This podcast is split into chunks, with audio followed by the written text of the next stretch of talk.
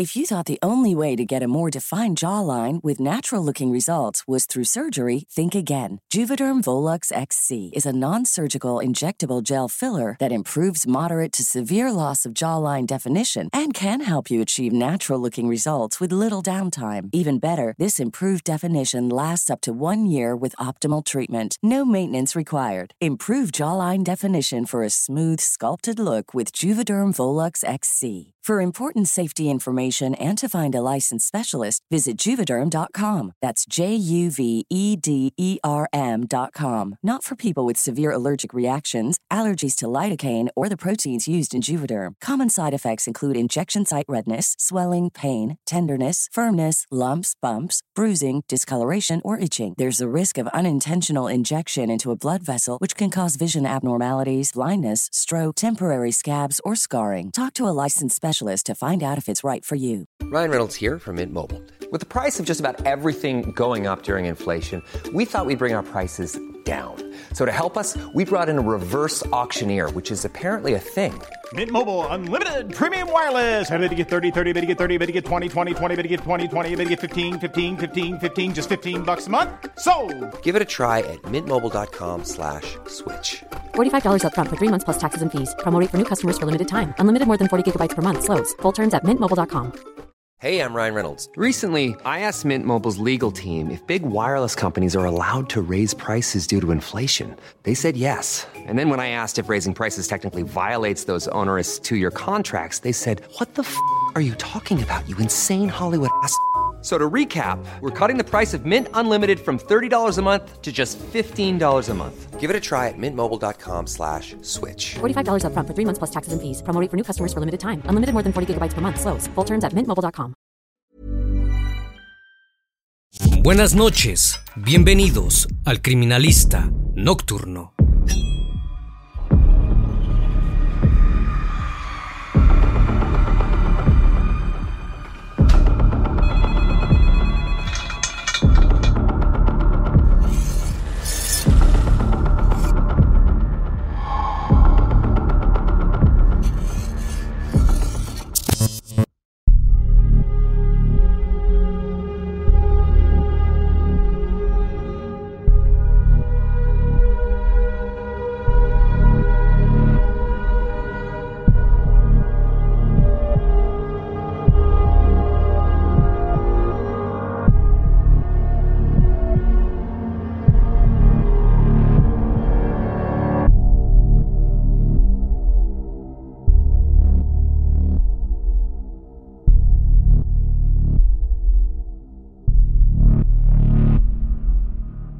La casa de color rosa, ubicada en la transitada calle Olivia del centro de la ciudad de Asunción, Paraguay, se convirtió en la inesperada protagonista a lo largo y ancho del país, cuando las autoridades policiales descubrieron que allí había ocurrido un hecho macabro. El 8 de octubre de 2018, los vecinos que esperaban el bus frente a la casa percibieron que el lugar emanaba un nauseabundo olor. Al acercarse a la puerta de entrada, notaron una enorme cantidad de moscas allí reunidas. Era evidente que dentro de la casa algo se encontraba en estado de descomposición. El criminalista nocturno.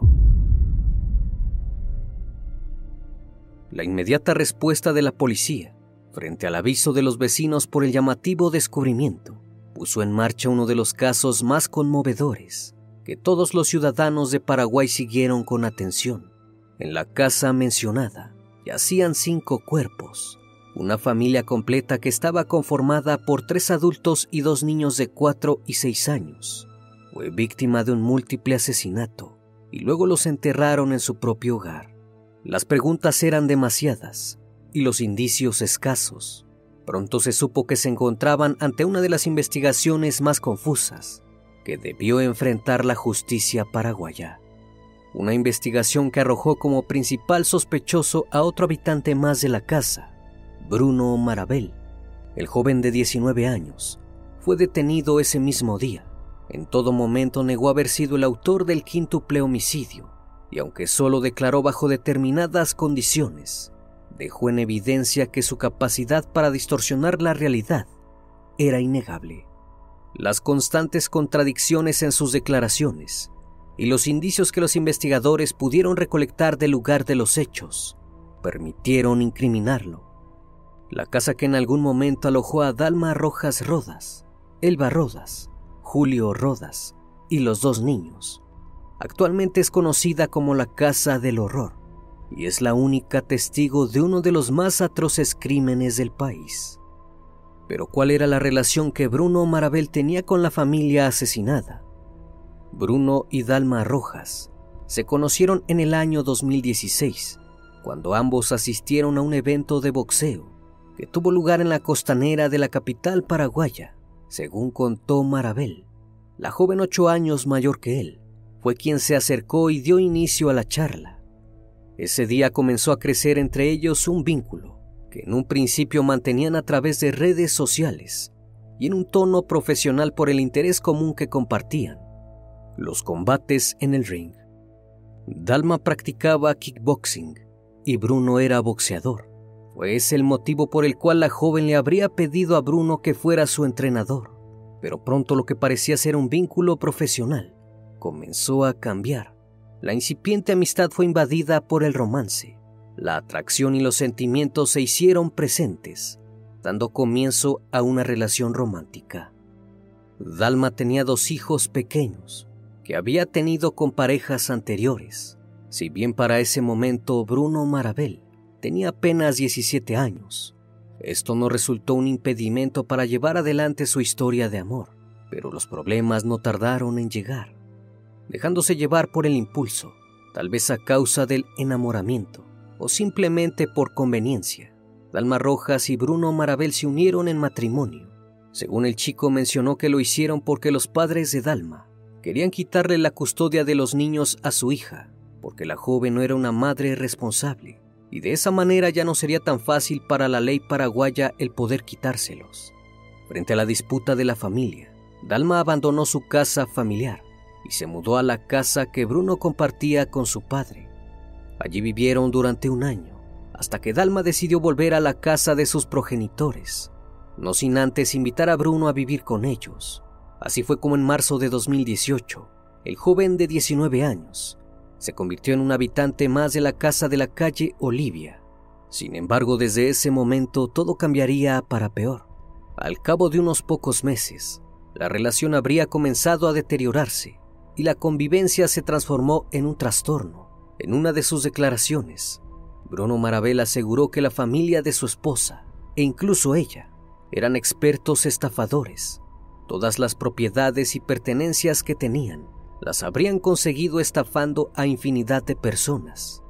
El mismo año en que Dalma y Bruno se conocieron, ella fue acusada por estafa junto al marido que tenía en ese momento. No obstante, logró salir de esa situación alegando que ella no tenía nada que ver con los negocios ilegales de su pareja y haciendo uso de los poderosos contactos de su padre, Julio Rojas. Cuando Bruno se fue a vivir con ellos, fue testigo de los crímenes que la familia Rojas Rodas cometía, mientras que él era empleado en una famosa cadena de comida rápida. Las peleas no tardaron en llegar, y según ha dicho, fueron varios los intentos de escapar de ese lugar, pero la familia no solo lo maltrataba, sino que también amenazaba con dejar a su familia en la calle. Lo que había comenzado como una historia de amor entre dos jóvenes, pronto se convirtió en una pesadilla que tuvo como desenlace el atroz crimen en el que la familia completa apareció sin vida. El 8 de octubre de 2018, los vecinos de la calle Oliva, en el centro de Asunción, alertaron a las autoridades ante el fétido olor salía de la casa ubicada metros antes de llegar a la intersección con la calle Montevideo. En el interior de la casa no había nadie que les diera acceso, pero el olor que expedía era evidente. Podía sentirse desde muy lejos. La policía entró por la fuerza a la casa y enseguida hallaron una escena terrorífica y el causante del mal olor.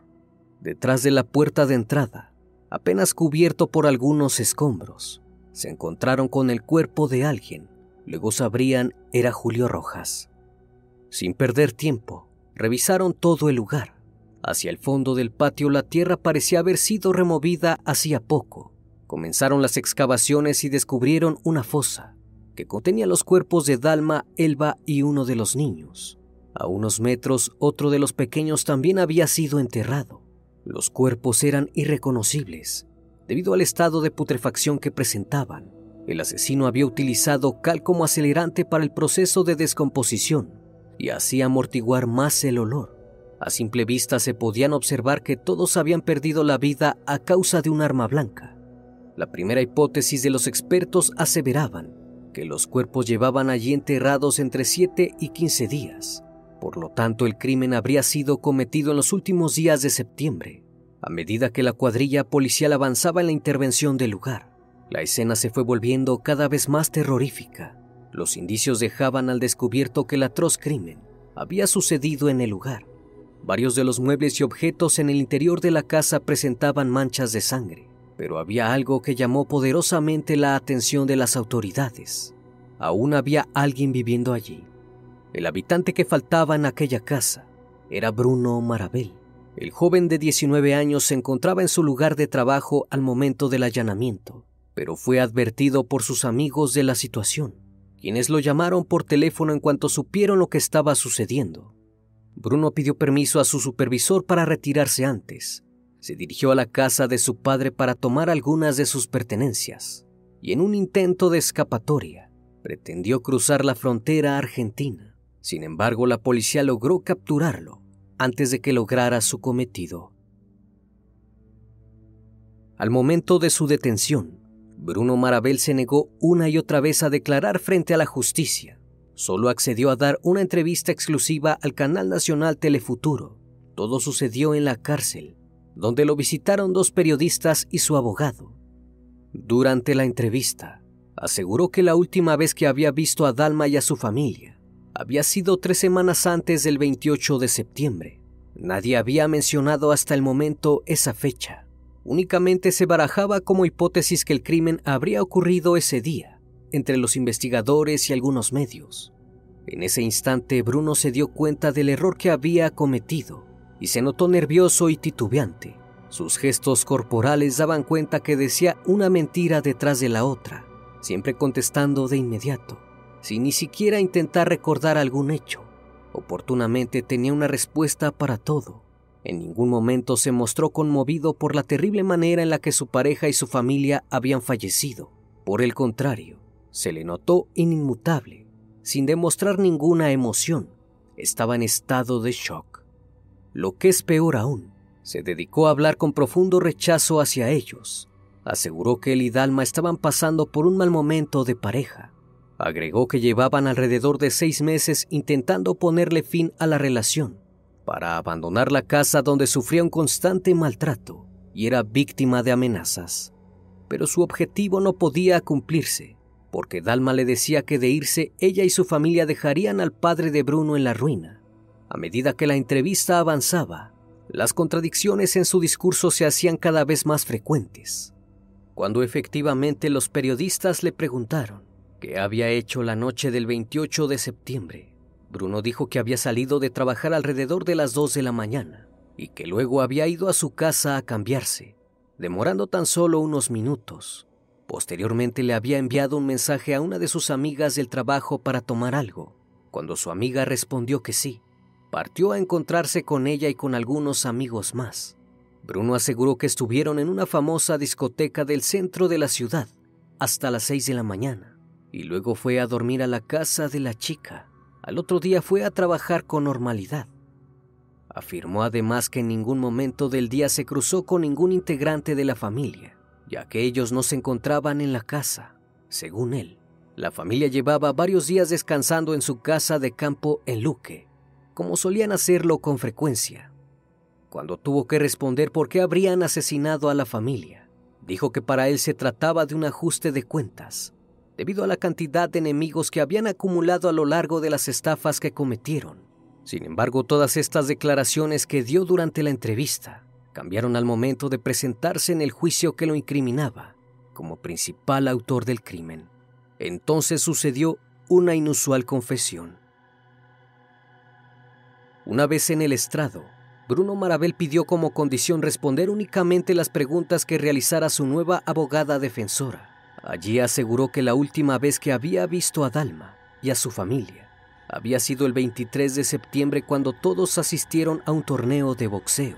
Luego ellos se fueron a la casa de Luque por unos días y él continuó con su vida cotidiana. Repitió nuevamente su coartada para el 28 de septiembre de 2018, pero esta vez cuando tuvo que responder sobre el crimen, dijo que él no había asesinado a toda la familia, pero sí había sido el responsable del asesinato de Julio Rojas. Aseguró que su suegro fue quien privó de la vida a Dalma, a Elba y a los niños, y que además iba tras él. Era él o yo, dijo. En esta nueva versión de los hechos, Julio lo habría atacado con un cuchillo, en un claro intento de acabar con su vida. En ese preciso instante, Bruno no había tenido más alternativa que defenderse y hacer justicia por haberle arrebatado a su familia. Su discurso cambiante no convenció a casi nadie. Todos veían en Bruno a un mentiroso sin escrúpulos. Los baches que había en su relato eran demasiado incongruentes. ¿Podían fiarse de él? ¿O era una víctima realmente? No parecía el caso. Sin embargo, aunque daba en manos de la Fiscalía la tarea de reconstruir el caso y recolectar las pruebas que demostraran que tal y como sospechaban, Bruno Marabel era el autor del quíntuple homicidio de la Casa del Horror. La Fiscalía a cargo de Smilda Álvarez logró recabar las suficientes y contundentes pruebas que demostrarían que Bruno Marabel fue el único autor y responsable del asesinato de la familia Rojas mientras el joven afirmaba que toda la familia se encontraba fuera de la ciudad y llevaban días sin verse. Los investigadores lograron demostrar que hasta el 28 de septiembre de 2018, los integrantes de la casa de la calle Olivia se encontraban juntos en el lugar, excepto Julio Rojas, quien se había ido del hogar luego de una discusión con su esposa Elba. En contra de las declaraciones de Bruno Marabel, la parte querellante presentó ante el tribunal pruebas que demostraban que los niños habían asistido a la escuela en los días anteriores al asesinato. Además, el testimonio del entrenador de Dalma y otras personas cercanas a ella confirmaron que la habían visto durante la última semana. En el lugar de los hechos, los investigadores obtuvieron como evidencia una carretilla de las que usan los albañiles que parecía llevar años allí, por el precario estado en el que estaba, pero junto a esta se encontró una pala recientemente comprada ¿Por qué necesitarían una nueva pala? Tal vez para cavar una fosa. Las evidencias comprobaron que en primer lugar, al regresar a la casa luego de su jornada laboral, Bruno Marabel había atacado en su habitación a su pareja Dalma con un cuchillo, propinándole numerosas puñaladas. Elba, alertada por los gritos de su pareja, había corrido hasta el ensangrentado cuarto y sin dudarlo el joven la había atacado con un martillo hasta dejarla sin vida como lo demostraron los resultados de las pericias forenses. Luego había seguido por uno de los niños y finalmente por el otro. Las pericias arrojaron que la causa del deceso de uno de los niños habría sido por asfixia y que no conforme con eso, habría recibido 17 puñaladas post-mortem, lo que dio cuenta del ensañamiento y la determinación del asesino al momento de actuar. Esa noche, según calculaban, Bruno Marabel había cavado las fosas y enterrado los cuerpos de quienes alguna vez fueron su familia. Durante los días posteriores, Bruno Marabel continuó con su vida habitual, como si nada hubiera sucedido, hasta que en la tarde del 2 de octubre, su tranquilidad se vio interrumpida cuando Julio Rojas se presentó en la casa y lo tomó por sorpresa. Ante la falta de explicaciones por la ausencia de los demás integrantes de la familia, no vio otra alternativa que asesinarlo a él también. Pero esta vez no contó con el tiempo de cavar una fosa y enterrarlo como a los demás. De hacerlo inmediatamente habría alertado a los transeúntes y vecinos que pasaban por la puerta, ya que además de ser una calle concurrida, el horario no lo ayudaba. Decidió entonces cubrir el cuerpo de Julio Rojas con escombro y basura. Marabel, una vez más, como si nada malo hubiese pasado, continuó con su vida. De hecho, el 6 de octubre organizó una reunión en la casa con varios de sus compañeros de trabajo, que llamativamente no percibieron el olor que emanaban los cuerpos en estado de descomposición, que se encontraban a unos metros de ellos. Esto levantó las sospechas de la fiscalía y se comenzó a manejar la hipótesis de que habría tenido ayuda a la hora de cometer el crimen, aunque varias personas fueron imputadas en el caso. Las pruebas presentadas en el momento del juicio permitirían llegar a una conclusión. A medida que la fiscalía fue presentando cada una de las pruebas que incriminaban a Bruno Marabel, su estado se veía cada vez más comprometido. Sin embargo, aún faltaba la más certera. Las pericias realizadas sobre los teléfonos de todos los involucrados en el caso demostraron que la familia no solo se encontraba en la casa de la calle Olivia el día 28 de septiembre, sino que además Dalma y Elba habían entablado conversaciones a través de una aplicación con otras personas hasta la medianoche.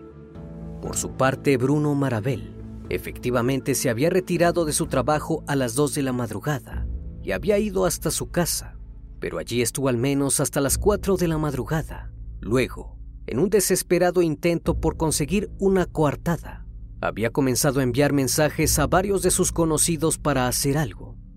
Sin ir más lejos, Marabel le había enviado un mensaje de voz a su jefa para pedirle el número de teléfono de una compañera. Ese audio fue presentado por la fiscalía como prueba, ya que su voz no solo sonaba agitada, sino que además se puede oír de fondo la voz de uno de los niños, una voz agonizante que le pregunta, ¿qué hiciste? Un detalle que dejó a todos atónitos y que nunca logró resolverse es el siguiente. En la riñonera de Julio Rojas se encontraron extrañas y escalofriantes notas, escritas en papeles de servilletas. En una se lee ayuda niños y en otra las letras debe. ¿A qué se debía eso? Cuando las había escrito, ¿tenía que ver con todo el caso o fue una terrible casualidad?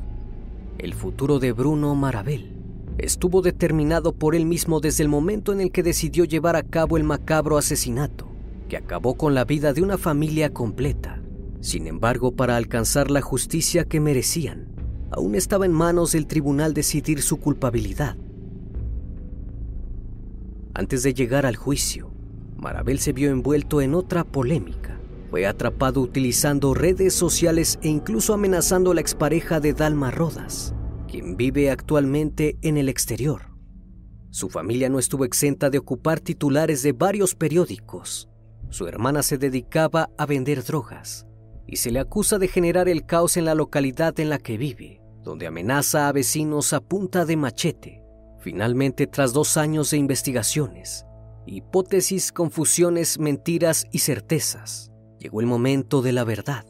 El 2 de noviembre de 2020, luego de poco más de un mes de duración del juicio oral y público, al que fue sometido Bruno Marabel, por el hecho punible de homicidio doloso contra cinco víctimas. El tribunal de sentencia lo halló culpable y único autor del crimen, agregando que además actuó con ensañamiento y premeditación.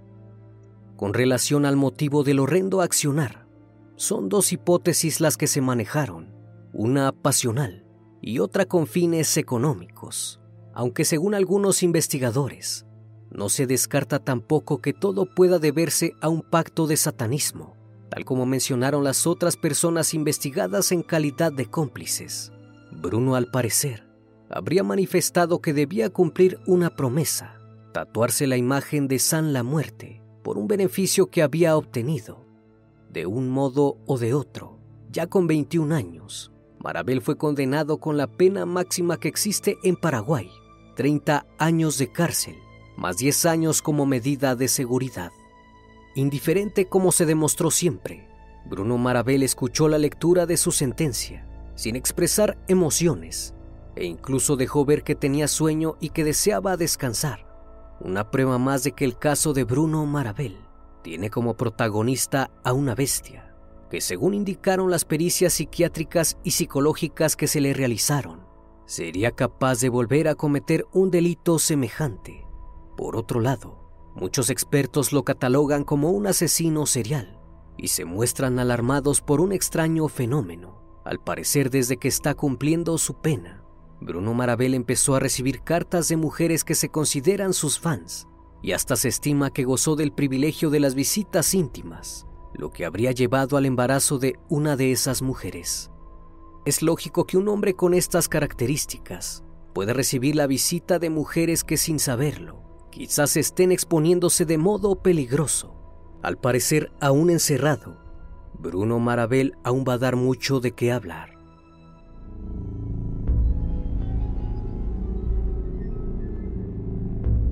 Como cada noche, estimado público, agradezco su compañía. Si aún no estás suscrito, te invito a que lo hagas y formes parte de esta gran comunidad. Reciban un fuerte abrazo de mi parte y no me queda más que desearles que sigan pasando un excelente día y estén de lo mejor. Esto es El Criminalista Nocturno. Hasta la próxima emisión. Buenas noches.